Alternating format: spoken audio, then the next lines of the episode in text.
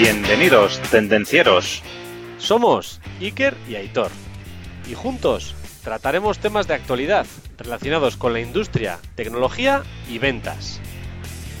Arrancamos motores.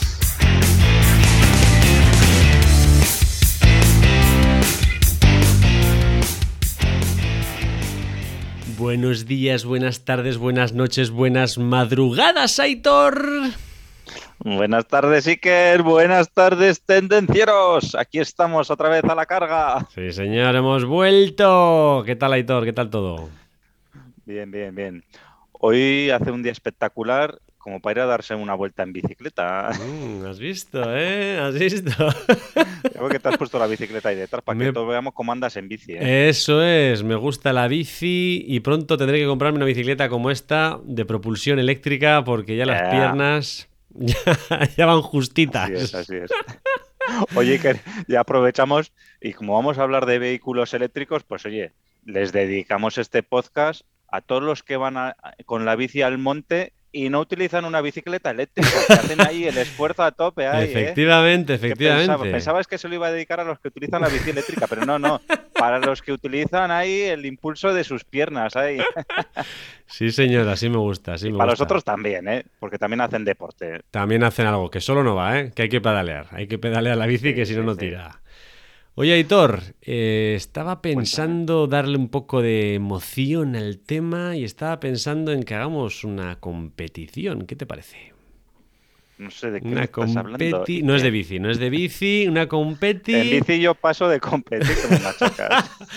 Una competi de LinkedIn. ¿Qué te parece? ¿Cómo lo ves? Bueno, a ver, Mm. cuéntame un poco más. A ver, cuéntame un poco más que no sé yo a qué Te decirte. propongo, te propongo que desde este mismo momento, que ya sabemos el tema que saldrá la semana que viene en el post, en el podcast, hagamos un post en LinkedIn y el que tenga más comentarios acerca del tema que hablaremos, Vale, gana 1-0, 2-0, 1-1, 2-0. vale. Venga, acepto el desafío. ¿Aceptas el desafío? Acepto Bien, el pues desafío. desde este te mismo vas momento... Te vas a enterar. no cambies, no salgas de aquí y te pongas a poner el post de LinkedIn. Desde este mismo momento, un post del tema este y el que gane, campeón. post y co- comentarios, no ni likes ni co- comentarios. Comentarios, sí, señor. El que tenga más Vale, comentarios, gana. Vale, una pregunta. ¿Vale que yo haga 20 comentarios sobre mi propio post? Eso no vale. Cierto. Comentarios que no sean nuestros. Vale, vale, ya le voy a decir a los colegas. vale todo, ¿eh? Aquí como el arte marcial, vale todo. Mientras Vale, ponga allí y no seas tú, ahora no te pongas a hacer cuentas falsas ahora, ¿eh? Aitor, que nos conocemos. Bastante reales. Personas reales, ¿eh? Vale. Hecho. Oye, ¿cómo llevas el reto de la semana pasada? El reto de Don Xavier Segura. ¿Recuerdas? Pues mira, Iker. Do you sí, remember? Recuerdo perfectamente. La semana pasada hablábamos de desarrollo profesional con Xavi Segura, director gerente de Festo España y Portugal, y nos propuso el reto de durante 30 días seguidos, eh, hay unas pequeñas apps ahí que se descargan en el móvil, pues él nos propuso, por ejemplo, Duolingo, y practicar todos los días 10 o 15 minutos. Y yo te tengo que decir, Iker, que esto se lo comenté a mi familia y están todos enganchados al Duolingo, tío. Ahí estamos, está- estamos todos ahí enganchados, menos la pequeña que no sabe leer, pero yo, yo también quiero, yo también quiero, y todos ahí haciendo inglés ahí. Hay otros idiomas, ¿eh? pero bueno, nosotros le damos al inglés. Bueno, bastante. Bastante si hacéis inglés. Ahí toda la familia, tío, ¿eh? Venga, y viene mi hijo del colegio, papá, ponme el inglés ahí. Madre mía. Pues están ahí. Muy bueno, muy muchas bueno. gracias a Xavier por la propuesta. We Ahí, like it. aprendiendo, sí, aprendiendo o gamificando. Sí, señor. Muy bien. Bueno, y oye, vamos a arrancar que se nos va esto de las manos, nos van a pasar ya cinco minutos o diez, no sé. Entonces, arrancamos con el ebook, construye tu marca en LinkedIn. Recordamos que cualquier día ya empezamos a cobrar por ello. O sea que si queréis bajarlo gratis, ya.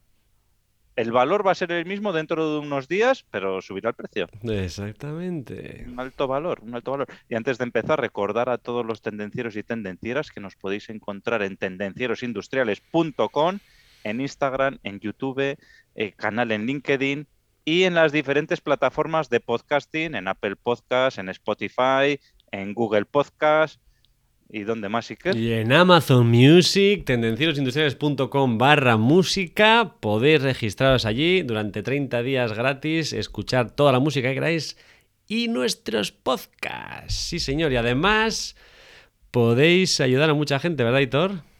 Eso es, para que se aprovechen de nuestros consejos, ¿vale? Nosotros aportamos nuestro esfuerzo para haceros llegar esta información y este conocimiento, todas estas ganas, y vosotros solo tenéis que darle ahí a cinco estrellas, al like, y para que el contenido le aparezca más gente que queremos ser súper famosos.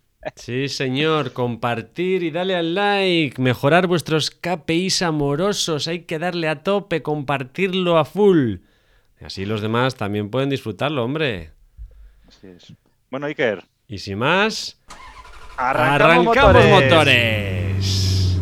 Hoy vamos a hablar de tipos de coches eléctricos. Sí, señor, aunque no sea un tema favorito mío, en el capítulo 24 ya tuvimos la batalla que yo creo que Aitor me ganó entre los coches eléctricos y los de hidrógeno. En este capítulo pues hicimos una pequeña introducción a los coches eléctricos y los de hidrógeno, comparamos las tecnologías, pero no entramos en los tipos de coches eléctricos. A ver, todo hay que decir, Iker, que en el fondo los coches de hidrógeno también son eléctricos, aunque los, aunque también ya, ya, lo sabíamos que los de hidrógeno son eléctricos. Hubo un poquito de polémica también ahí con alguna otra persona también que nos lo dijo, ya lo sabíamos, pero bueno, hay que hacer ahí un poco de, presión. ¿eh? Entonces, recomendaros que escuchen ese episodio. Y en el episodio de hoy lo que vamos a profundizar, vamos a profundizar en los tipos de vehículos eléctricos que nos encontramos en el mercado, ¿vale? En principio los vehículos eléctricos son una solución que más adapta a los tiempos actuales ¿no? y la que mejor satisface necesidades de los conductores. Los coches electrificados sí que estarás de acuerdo que han venido para quedarse. ¿eh? No del todo estoy de acuerdo, Aitor, pero no va a haber más remedio. Y dentro de los vehículos eléctricos existen diferentes tecnologías, no solo la que es 100% eléctrico, hay más cosas que hoy os vamos a explicar, ¿vale? Y el objetivo con estos vehículos es siempre el mismo, reducir el consumo de combustible y las emisiones contaminantes. Esto es fundamental eh, dentro de lo que es el, vehículo eléctrico y toda esta política a la que nos está llevando la Unión Europea, ¿no? En el sentido, pues menos contaminación, más eficiencia, eh, menos consumo de combustibles y pues bueno, esto ha dado eh, lugar a una amplia gama de vehículos eléctricos, híbridos, para poder elegir el que mejor se adapta a las necesidades de cada uno. Así que os invitamos a que toméis notas para elegir vuestro próximo vehículo eléctrico. La bici. bueno, entrando en el funcionamiento del coche eléctrico, vamos a hablar de las partes en las cuales consiste. Al final, un coche eléctrico es eléctrico porque su sistema de propulsión está formado por uno o más motores eléctricos que, que se alimentan a base de la energía que está almacenada en una batería recargable.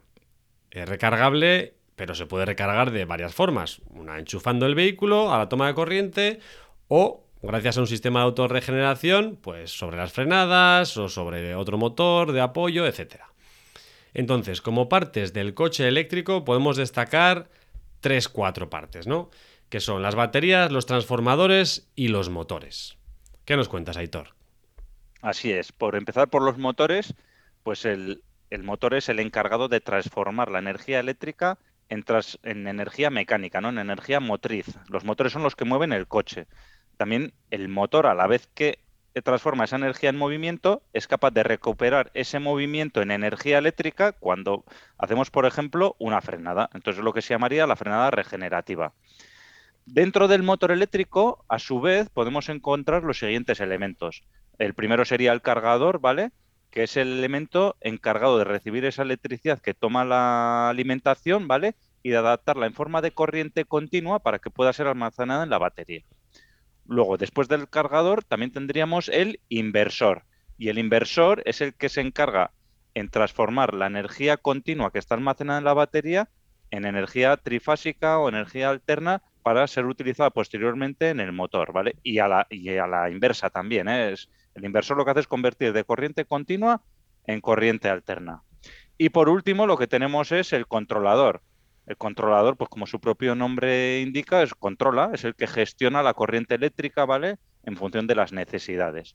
Entonces es el que decide, ¿no? Pues si hay que enviar energía de la batería hacia los motores o al equipo de música o a la iluminación o sin embargo pues tienes que coger la energía de los motores y para almacenarla, para recuperar esa energía y meterla en, las baterías. Entonces eso es lo que hace el controlador y lo hace de una manera pues eficaz y segura.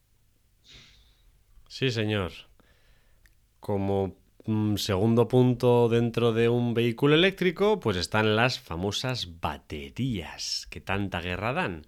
Al final las baterías son la clave de la autonomía del vehículo, las prestaciones y además el precio y el peso final, porque ya que es el componente más costoso y probablemente también el más pesado. Al final, cuanta más capacidad tenga, pues más kilómetros podremos recorrer en cada recarga. Entonces es por eso que bueno, pues eh, dependiendo de la autonomía que tenga, pues son más grandes, más pequeñas, más pesadas o menos pesadas.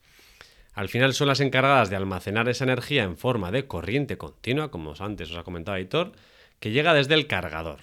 Actualmente el tipo de baterías utilizadas son de iones de litio, que son desde 16 kilovatios hora, de capacidad como la que montan en el Peugeot Ion, en el Citroën C0, en el Mitsubishi MIEF, de de 28 kilovatios hora. En el caso de Hyundai, que el Ioniq tiene 41 kilovatios hora, como la del Renault Zoe o el Nissan Leaf.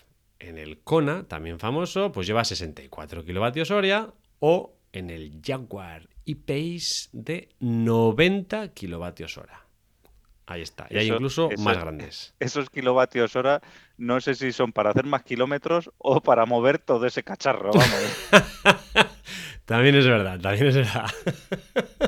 Un tanque. Un tanque, sí, señor. Y además, además de las baterías, pues están los transformadores, que son los encargados de transformar la corriente alterna que llega desde el enchufe en corriente continua, que es la que almacenamos en las antes comentadas baterías. Entonces, pues bueno, es la forma de convertir esa electricidad. Y sin más, vamos a qué tipos de coches eléctricos tenemos. Así es, bueno, hemos hecho una pequeña introducción para que todo el mundo se haga una idea de las partes del, coche eléctrico, ¿vale?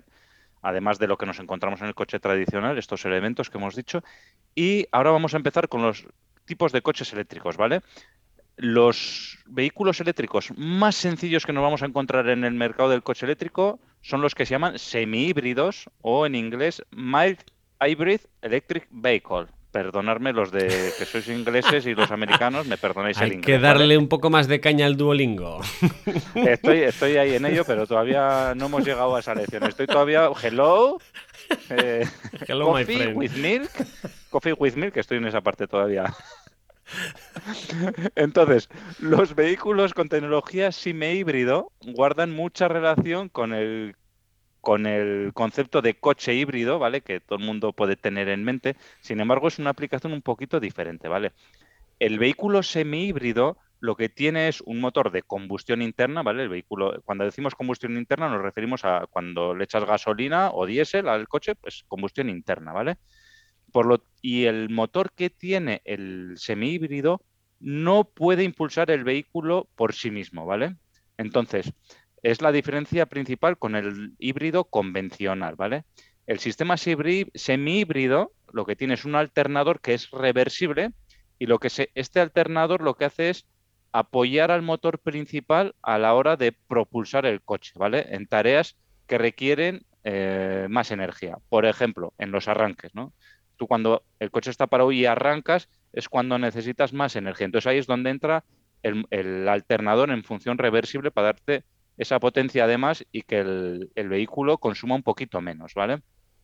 Entonces, los vehículos semi-híbridos o el mild hybrid tienen una batería pequeña, ¿vale? Porque no van a requerir eh, grandes distancias, ¿no? Pues simplemente es para esos apoyos, ¿no? En las arrancadas, en pequeñas, en las aceleraciones, en hacer alguna maniobra, ¿no? Es cuando entra ese, ese apoyo. Y entonces, luego, además, estos, estos sistemas eléctricos, pues bueno, también dan apoyo pues, a los compresores, al sistema de iluminación, a la climatización, etcétera. Y entonces, la principal ventaja de esta arquitectura es que supone un ahorro de costes muy importantes frente al híbrido tradicional. Esto es así porque este tipo de tecnología se puede aplicar casi en, en cualquier vehículo, ¿vale? es una tecnología modular y las necesidades de adaptación son mínimas. Y la otra gran ventaja que tenemos con este tipo de vehículo eléctrico es que el peso que tiene es muy pequeño, porque al final tiene un generador y unas baterías de tamaño pequeño. Entonces, ahora, por poneros un ejemplo del semi-híbrido, ¿vale? Entonces, imaginaos lo que os he dicho antes, el vehículo está parado, entonces, en un semáforo, entonces cuando se para automáticamente, la función start-stop, ¿vale? Entonces, cuando arranca el motor, ¿vale? es cuando entra en funcionamiento el motor eléctrico. Bueno, el alternador, no llega a ser un motor eléctrico, es el alternador y le da un apoyo en esa arrancada y es alimentado por las baterías. Entonces ahí tenemos un ahorro de combustible. Y bueno, pues básicamente es eso, ¿no? Es una asistencia al propulsor, al propulsor térmico, al motor térmico, ¿no? Al iniciar la marcha o cuando vas a hacer una aceleración, ¿no? Y esto nos permite optimizar el gasto de gasolina y nos da un mayor rendimiento. Y en las fases de frenado, desaceleración, esto va a ser equivalente en todas, en todas las tecnologías eléctricas, utilizan la función regenerativa, el freno motor, ¿vale? No, no el freno de mecánico, el freno de los discos, sino que es el freno, el motor es el que te hace la frenada y regeneramos esa energía para recargar las baterías. El alternador, ¿no? eso es. Y hay dos tipos de semihíbridos. Dos los de bajo voltaje y alto voltaje. De bajo voltaje 12 voltios, mild hybrid de 12 voltios, es la solución más sencilla, ligera y económica. Es un sistema que recupera la energía del movimiento del vehículo y la almacena en una batería que se encarga de alimentar los dispositivos electrónicos del coche, que antes eran eh, el merchero nada más y ahora, vamos, no hay más que lucecitas en los paneles de los coches. Con lo cual, pues con esto liberamos al motor convencional de ese consumo. Suzuki, por ejemplo, pues emplea el motor 1.2 DualJet que montan en el Swift y en el Ignis. Y estos motores, estos modelos, cuentan con la etiqueta Eco de la DGT.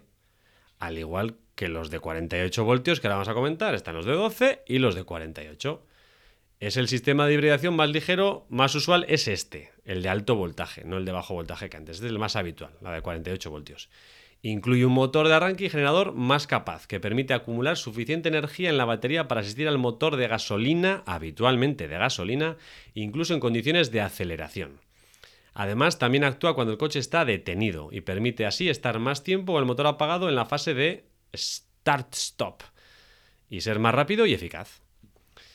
Eh, la gran mayoría de las marcas cuentan en la actualidad con modelos tanto gasolina como diésel que integran esta tecnología porque logra una significativa reducción del consumo. Y cuando decimos significativa, hablamos de entre un 15 y un 20% dependiendo del modelo y la versión.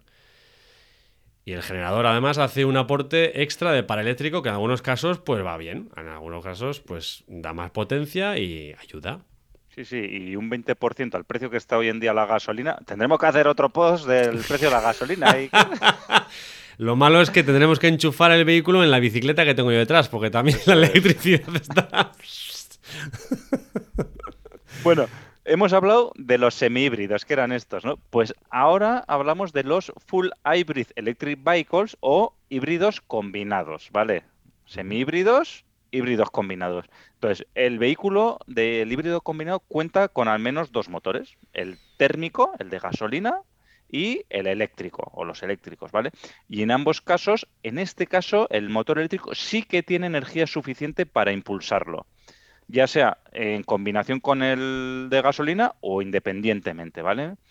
Entonces, este tipo de sistemas cuentan con una electrónica inteligente y es la que decide pues cuándo ir por el, motor de combustión o cuándo ir por el motor eléctrico. Y además también, pues oye, gestiona el tema de la carga de la batería, de modo que tampoco es el motor, lo que es el full hybrid, no lleva un enchufe para enchufar a la red eléctrica, ¿vale? Entonces, esa batería se recarga exclusivamente con el motor de regeneración, ¿vale? Entonces, Dicho esto, ahora se entenderá que los vehículos que son full hybrid, que los también conocidos como híbridos no enchufables, eh, la autonomía eléctrica de estos vehículos es muy escasa, por lo que hemos dicho, ¿no? Entonces, que muy escasa, pero que estamos hablando de alrededor de un kilómetro. Entonces, la principal ventaja de estos vehículos es que reducen los consumos, sobre todo en, en lo que serían recorridos urbanos, ¿vale? Entonces el full hybrid, parecido al semi híbrido, pero eh, tiene unas baterías mayores y ya no solo tiene un motor de eléctrico que te permite moverte también, no solo, no solo te ayuda en las arrancadas, por decirlo de alguna manera. Y esta solución es muy utilizada, por ejemplo, en Toyota o en Lexus o en otras marcas también del mercado. Y aunque no funciona 100% eléctrico, pero también cuenta con la etiqueta eco de la, de la DGT, al igual que los semi-híbridos. O sea que puede salir del garaje en modo eléctrico. Más allá ya no, pero por lo menos en la comunidad tienes, no estás tocando la moral. Eso es, si tienes las baterías cargadas. Bueno, se supone que sí, sí, se supone. el último kilómetro, la entrada en el parking y la salida, si no es un parking muy grande, lo puedes hacer. Muy bien. Siguiente modelo. Plug-in Hybrid, PHEV también llamados, los Plug-in Hybrid Electric Vehicles, también conocidos como híbridos enchufables, cuentan con un motor de combustión normalmente de gasolina también acompañado por un motor eléctrico. Ambos motores son capaces de mover el coche por sí mismos y también de forma combinada. La principal característica de este sistema es que hay que permitir enchufar el vehículo a la red eléctrica para recargar por completo un paquete de baterías con la capacidad máxima. Claro, tanto es así que permite una autonomía 100% eléctrica más que suficiente para el día a día habitual de cada, la gran mayoría de las personas. La autonomía eléctrica de este tipo de vehículos ronda pues entre los 40 a 75 kilómetros, que pues bueno, habitualmente casi nadie hace más. Entonces, pues bueno, es, bastante interesante este modelo para, ese perfil de gente. Esto empieza a ser interesante ya. Estos coches tienen tres modelos de utilización. Pues como puede tener tu vehículo de pues, eh, versión eco, versión sport y versión normal, pues estos también tienen tres modos de conducción. ¿no? Tiene el EV, que es el modelo completamente eléctrico, que se puede alcanzar una velocidad pues, de 120, 130 km hora. Y pues la autonomía, pues como máximo, lo que hemos dicho, unos 70, 75 kilómetros más o menos. Luego está la versión automática, la Auto EV H, el modo EV-HV, ¿no? Entonces la gestión eh, es el propio equipo, digamos, el que decide, pues de manera autónoma, qué combustión, o sea, qué tipo de, digamos, mecánica usar, si la combustión o la eléctrica, en función de si le pisas mucho, si le pisas poco, etc. Y luego está el charge and hold. Al final el conductor puede decidir reservar la autonomía eléctrica para entrar en la ciudad, para llegar a aparcar en el centro o lo que sea. Es el propio conductor el que decide en qué modo estar, conduciendo. Entonces, eh, una de las ventajas que tiene este tipo de modelos es que la recarga total de la batería se realiza en menos de 5 horas en un enchufe doméstico si tienes parking, porque si aparcas en la calle, en la nariz no carga. Y la ventaja de estos vehículos es que tienen la etiqueta cero de momento de la DGT. Bueno, y ahora ya hemos hablado de los híbridos, ¿vale? Semi-híbridos, eh, híbridos completos, híbridos enchufables. Y ahora vamos a hablar de un vehículo que este Iker yo no lo conocía, pero que está ahí. Que está ahí. Y ahora te voy a explicar cuál es. Es el eléctrico de autonomía extendida. Extended Range Electric Vehicle, o también conocido por sus siglas EREV, EREV, ¿vale? Entonces, eh, explicar lo que es este coche de autonomía extendida va a ser, bueno, un poquito más complicado, pero no tanto, ¿vale? Para que lo entendamos así un poco a lo bruto, ¿vale? Estos coches son vehículos eléctricos 100%, ¿vale? Incorporan un motor de gasolina, pero este motor no se utiliza para la propulsión del vehículo. ¿Vale? Es un motor que es un generador de gasolina. ¿Vale? Quédate con eso. Vale. Entonces, los RF se propulsan totalmente con energía eléctrica, ¿vale? Entonces, las baterías, una vez que están cargadas las baterías, ¿vale? Funcionan totalmente eléctrico, ¿no? Entonces, cuando se gastan las baterías, este motor de combustión que hemos dicho sirve para recargar las baterías. Por eso su nombre de autonomía extendida. ¿Vale? Y este motor secundario suele ser de gasolina y de baja cilindrada, ¿vale? Y es la solución ideal para circular por zonas con escasas eh, red de recargas, ¿vale? O sea, creo- ha quedado claro, ¿no? o sea, eso. nacionalmente es una buena solución. Sí, es cojonuda. Esto es lo que hemos visto en algunos casos, ¿sabes? Que en algunos, en algunos vídeos del TikTok y así, pues el coche que se le para y van con un generador ahí y le enchufan al coche. Pues esto de generador que hemos visto que le enchufan no, va dentro del coche. Incluido ya. Eso es, va incluido. Entonces, eh, también decir que dentro de los REVs hay que vehículos que son enchufables y vehículos que no son enchufables. Yo eso, lo del no enchufable no lo tengo muy claro, porque de combustión pasa electricidad para pasar otra vez a esto, pues mejor saltarse el paso, ¿no? Pero bueno, existen las dos versiones, ¿vale? Y en el caso de los enchufables, pues se puede recargar las baterías eléctricas sin necesidad de usar el generador de combustible, lógicamente. Entonces, hay ejemplos de este tipo, pues en, por ejemplo, el BMW i3 Rex, el Opel Ampera, el Chevrolet Bolt y algún otro más por ahí, ¿vale? Estos coches también se denominan, se pueden denominar RF o PHEV RE, ¿vale? Eh, y también cuentan con la etiqueta cero de la DGT.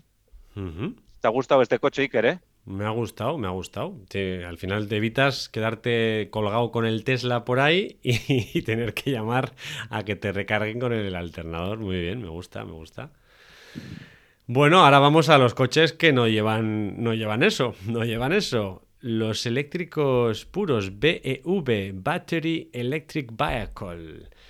Al final, gracias a nuestros dirigentes, pues la oferta es cada vez más variada en el mercado y por tanto, pues podemos hablar de coches que tienen uno o varios propulsores eléctricos que mueven, pues, mm, dos de sus ruedas, las cuatro, traseras, delanteras, todas. Bueno, el elemento que tienen en común es lo que ya hemos comentado antes, es una batería de alta tensión. Y dependiendo de la capacidad y composición, peso y dinero que te puedas gastar, pues tienen mayor o menor autonomía. Al final el coche eléctrico depende al 100% de encontrar un punto de recarga externo. Repito, si aparcas en la calle estás fastidiado. Al final, aunque recarguen con la frenada, pues eso, no puede recargar con la frenada. Y al ser pilas de alta tensión, pues requieren periodos de eh, muchos periodos largos, digamos, de recarga. No es la de en 5 horas enchufo en el enchufe de mi casa. No. Cuanto más kilovatios hora, más tiempo de recarga. Con lo cual, pues dependen mucho de la red de, de carga. Sus emisiones son. Sus emisiones de combustión son inexistentes porque tiene otro tipo de emisiones y por ello cuentan con la etiqueta cero de la DGT. Sus De esta forma. Cuando están en marcha, cuando están conduciéndose. Cuando están conduciendo, emiten en combustión cero, porque emiten otro tipo de partículas, pero bueno, eso será para otro capítulo. Eso es, otro capítulo. No seas De esta forma, los BEVs tenemos pues los Zoe, los Nissan Leaf y para los mm, egolatras, los Tesla, que pueden disfrutarlos pues a todo trapo. Muy bien, Iker. Y luego está nuestro querido, el, el último tipo de vehículo eléctrico, o el penúltimo que vamos a hablar hoy, es nuestro querido vehículo de pila de hidrógeno, ¿vale? Que hablamos también en el episodio 24, si no recuerdo mal, en el Sí, que comparamos el vehículo eléctrico con el vehículo de hidrógeno. Entonces, el vehículo de hidrógeno cuenta con pila de hidrógeno, ¿vale? Los tanques necesarios para almacenar este hidrógeno, motor eléctrico y además unas baterías que no son de gran tamaño, a diferencia de los vehículos eléctricos convencionales, ¿vale? Eh, porque al final la energía la vas generando según la vas necesitando, ¿vale? Pero sí que tienes que tener una pequeña batería que te almacene esta energía para esos momentos que necesitas un aporte extra de energía, ¿vale? En las aceleraciones o bueno, en esos momentos en, en las arrancadas, etcétera. Entonces, la pila de combustible produce electricidad utilizando el hidrógeno almacenado en los tanques y el único residuo que se genera en este proceso de, generación de electricidad es vapor de agua, que es lo único que sale por los tubos de escape de estos coches y esta energía que se produce es la que se utiliza para alimentar el motor eléctrico. Lo que he dicho antes, la batería adicional solo se emplea para suministrar energía en los picos de demanda y por eso es compacta y no requiere de cargas de corriente eléctrica. Los depósitos de hidrógeno y la eficiencia de las pilas eléctricas eh, tienen grandes autonomías de uso sin emisiones. Ejemplos de vehículos de hidrógeno, pues bueno, tenemos el Hyundai Nexo, el Toyota Mirai, que son de los pioneros en turismos con tecnología fuel cell, ¿vale? Dentro de nuestro mercado. Por supuesto, como todos estos coches que estamos hablando, etiqueta cero de la DGT. Y la principal ventaja de los vehículos con pila de hidrógeno llega a la hora de recargar los depósitos. Porque así como el vehículo eléctrico, pues tienes que estar ahora recargando, el de hidrógeno, pum, enchufas y haces la recarga y en menos de cinco minutitos ya tienes el, coche listo otra vez para hacer otros 500, 600 kilómetros. ¿Vale? Y la autonomía, en cuanto a distancia recorrida, pues viene a ser similar en el coche de hidrógeno que en el, que en el vehículo eléctrico. Igual un poquito más, pero bueno, en el fondo andan parecidos, ¿no? 500, 600 kilómetros aproximadamente. Importante comentar que nuestros amigos los de Toyota empezaron con el coche eléctrico y se están pasando al hidrógeno. Y todos los demás, pues por detrás. bueno, bueno, Aitor. Hemos dejado para el final los vehículos eléctricos voladores. No podemos acabar el podcast sin hablar de lo último en coches eléctricos, vehículos eléctricos voladores. Diréis, estos, estos sí que están volados. No, no, no, no.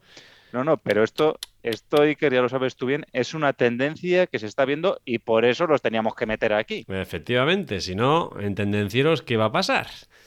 Con lo cual, y no vamos tan adelantados, ¿eh?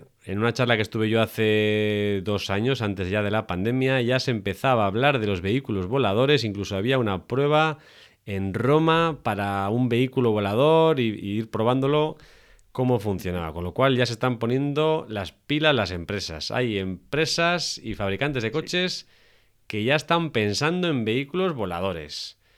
Al final eh, puede ser un gran negocio. Tenemos podemos ir para arriba en las ciudades, ¿por qué no, no? Entonces, pues empresas como que nadie conocerá como Boeing, como Uber, como Airbus, como Aston Martin, etcétera, etcétera. ¿He escuchado bien? ¿Uber? Uber, sí señor. Uber. El, que todo, el Uber que todos conocemos, ¿no? El Uber que todos conocemos. Cuando llames al Uber igual tendrás que mirar al cielo en lugar del semáforo para ver qué te viene. Sí señor. Están metiendo mucha pasta en este tema, con lo cual, ojito. La, aviación eléctrica dentro de las ciudades se ha convertido en las tecnologías con más potencial de cara a los próximos años y nosotros pensando en coches eléctricos.